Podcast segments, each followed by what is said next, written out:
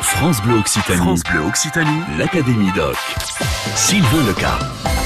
Nous sommes dans le Tarn-et-Garonne toute cette semaine pour l'Académie Doc et nous sommes à Saint-Antonin-Nobleval, cité médiévale qui, contrairement à ce que l'on pourrait penser, ne s'endort pas à la saison creuse. Non, la preuve avec notre académicienne aujourd'hui, Céline Lallemand, présidente de l'association Au Babeltut. Bonjour Céline.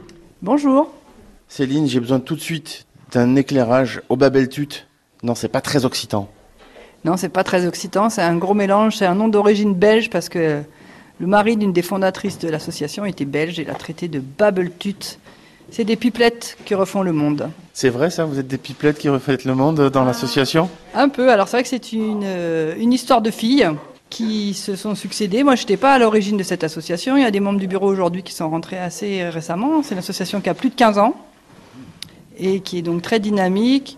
Et l'idée, c'est de mélanger la culture et la convivialité, de faire se rencontrer les gens autour de la pratique artistique, de la rencontre des œuvres, de la rencontre des artistes, sur le territoire et dans les grandes villes. C'est-à-dire qu'on les emmène euh, voir des spectacles, comme on en accueille ici, et on se retrouve autour de ça, on partage des voitures autour de ça.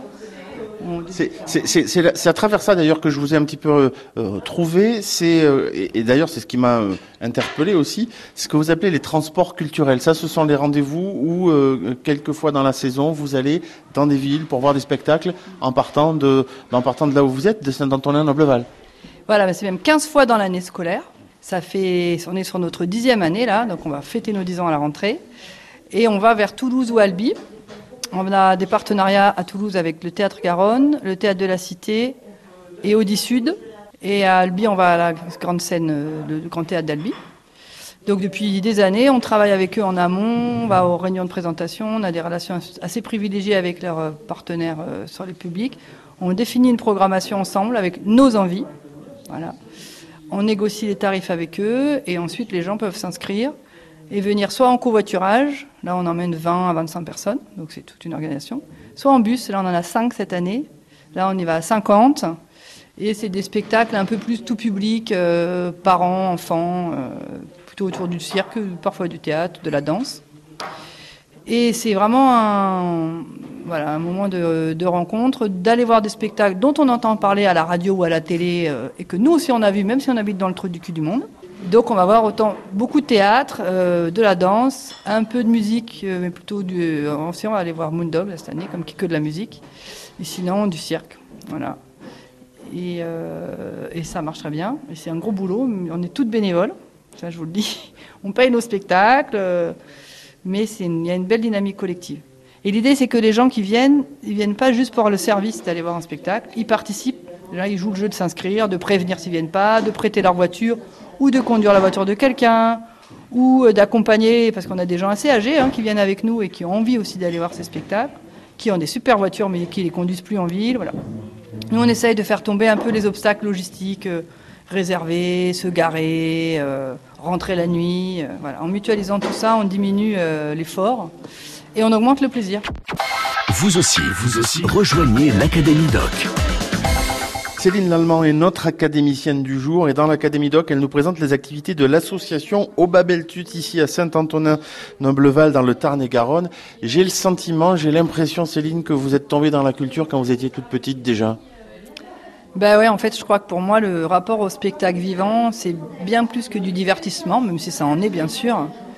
Ça donne du goût, ça donne du sens à la vie, ça permet de mieux se comprendre, de comprendre les autres, de, de changer de point de vue parce que quand, quand des mots ou de la musique ou sont incarnés par quelqu'un d'autre, ça permet de, les vivre, de les vivre à sa place et donc parfois de se décentrer et euh, bah, de se retrouver dans la peau d'un méchant, d'un étranger, d'un vieux, d'un jeune. Euh, euh, et, ça fait vraiment évoluer. Moi, j'ai des souvenirs très très forts adolescentes qui m'ont bousculé. Hein, la vie de Galilée de, Brecht quand j'avais 15 ans, d'un seul coup j'ai compris euh, effectivement en quoi ça avait transformé le monde euh, et la vision des gens de savoir que c'était pas la Terre le centre du monde quoi.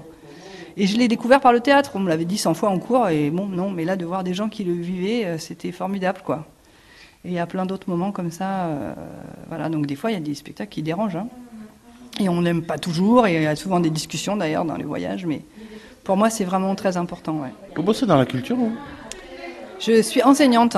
Oui, vous bossez dans la culture. Eh ben oui, je suis en maternelle et euh, voilà, je fais chanter toute l'école, je fais des tas de projets artistiques. Pour moi, c'est vraiment important parce que ça travaille la confiance en soi, ça travaille l'audace, euh, ça travaille la coordination, ça travaille le plaisir. Euh, et on, voilà, moi je vois ce que les enfants sont capables de mémoriser quand on apprend une chanson ou une danse, c'est incroyable.